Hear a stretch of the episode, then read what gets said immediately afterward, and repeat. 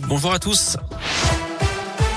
On commence par vos conditions de circulation dans la région. Elles sont fluides actuellement. À la une, le troisième jour du procès de Nordal Lelandais aux assises de l'Isère. La tenue de l'audience était incertaine ce matin.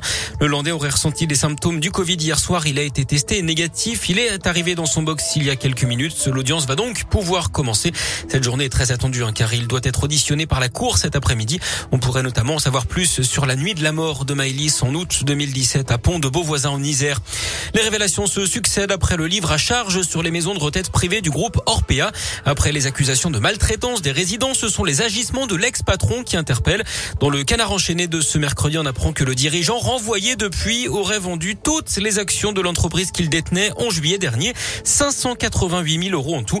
La cotation en bourse, elle s'est effondrée hein, depuis les révélations du scandale la semaine dernière.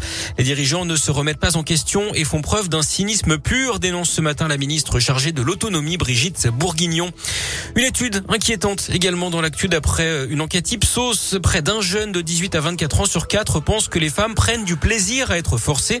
Une culture du viol qui pourrait s'expliquer d'après une association par l'exposition au contenu pour adultes sur Internet, notamment les vidéos violentes et dégradantes. Les restrictions sanitaires partiellement levées aujourd'hui en France. Le port du masque n'est plus obligatoire en extérieur. Les jauges dans les lieux recevant du public assis comme les stades ou les établissements culturels sont abandonnés. Le télétravail, lui, n'est plus obligatoire mais seulement recommandé. Pour la réouverture des discothèques et la consommation dans les stades, les transports et les cinémas, il faudra attendre le 16 février. Pas d'allègement dans les écoles non plus avant le 7 mars, date de la fin des vacances scolaires pour toutes les zones. Une grosse saisie de stupéfiants dans la Loire. Mardi dernier, une perquisition a eu lieu dans un garage situé à Saint-Julien-Molin molette. Plusieurs armes et des munitions ont été retrouvées. Les enquêteurs ont également mis la main sur de nombreux produits stupéfiants. 36 kilos de résine et d'herbe de cannabis, 4 kilos de cocaïne, 3 kilos et demi de méthamphétamine, près de 180 000 euros ainsi que plusieurs véhicules volés ont également été saisis. Le locataire du garage a été interpellé. Il a été placé en détention provisoire. L'homme de 35 ans reconnaît avoir servi de nourrice à des trafiquants, mais il exclut toute participation personnelle au trafic. Il a également avoué qu'il récupérait des véhicules de provenance douteuse au profit de connaissances. Un incendie mortel hier en début d'après-midi au Chambon-Feugerolles, toujours dans la Loire, un feu d'appartement au niveau de la rue de la République. Le logement touché se trouve au rez-de-chaussée, mais les flammes se sont propagées aux deux étages supérieurs. Une personne a trouvé la mort. Neuf autres ont été prises en charge, mais ne sont que légèrement blessés.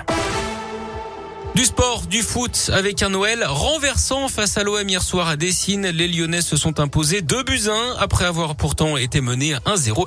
L'OL qui revient à 6 points du podium.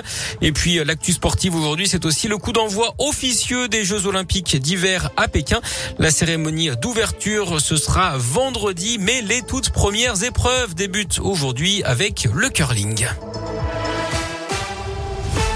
Merci beaucoup.